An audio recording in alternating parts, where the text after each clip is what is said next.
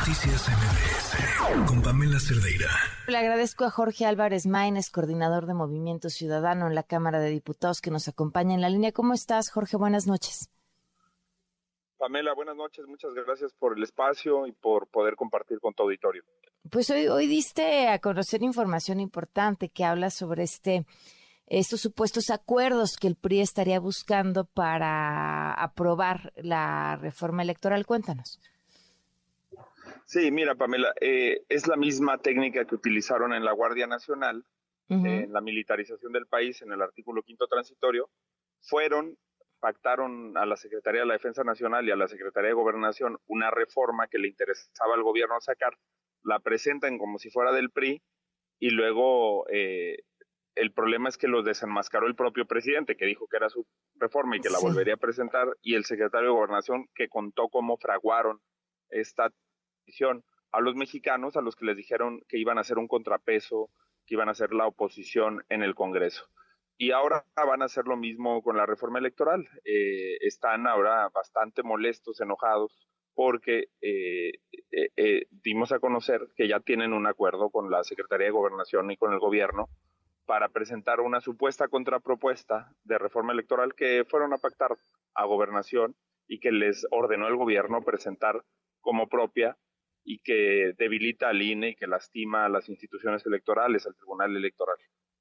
Te contestaron desde la cuenta del PRI Nacional, dice aquí no hay pactos, pactos ustedes que llevan tres años dividiendo el voto opositor para facilitarles el triunfo a Morena.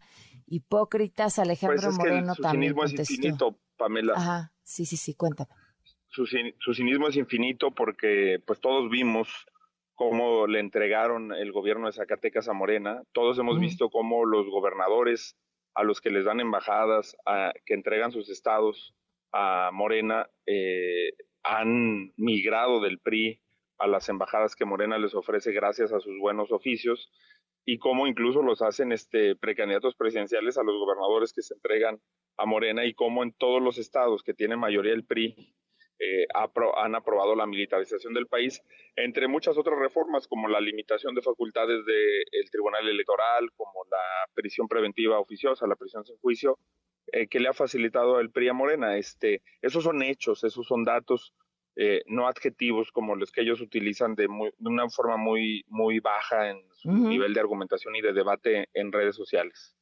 Eh, dice Alejandro Moreno que incontables veces los invitaron a sumarse a la alianza opositora y que, bueno, el no haberse sumado eh, hizo la diferencia en que perdieran aquellos lugares donde, donde los invitaron.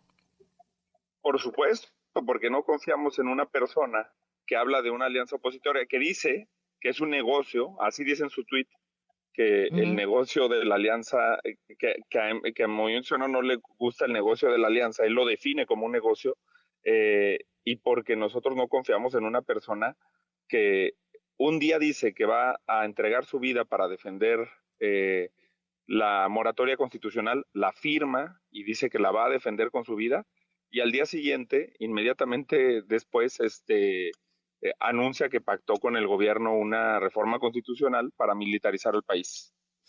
Jorge, ¿qué, queda aquí? Porque eh, pareciera con esto que, tú das a conocer, pues prácticamente el tratar de evitar una reforma electoral es camino perdido si el PRI está del lado de Moreno. Sí, Pamela, pero yo confío en que hay, hay voces al interior del PRI que tienen sentido de responsabilidad, sentido de Estado.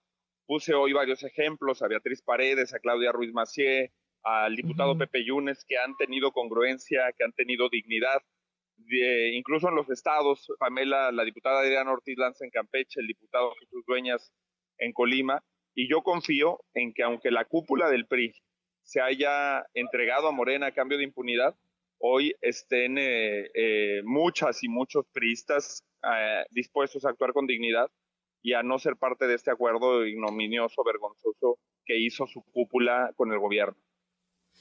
Pues estaremos al pendiente de lo que sucede en todo este proceso y te agradezco muchísimo habernos tomado la llamada. Al contrario, Pamela, muchísimas gracias. Buen viernes para todas las personas y hay que eh, invitar a la sociedad a una defenda. Eh, el INE es una, un logro ciudadano, un capital ciudadano que le pertenece a las mexicanas y a los mexicanos. No es un asunto de partidos, es un asunto de defender lo esencial de nuestra democracia y una de las cosas buenas que hemos hecho como país. Buenas noches, Pamela. Gracias, muy buenas noches.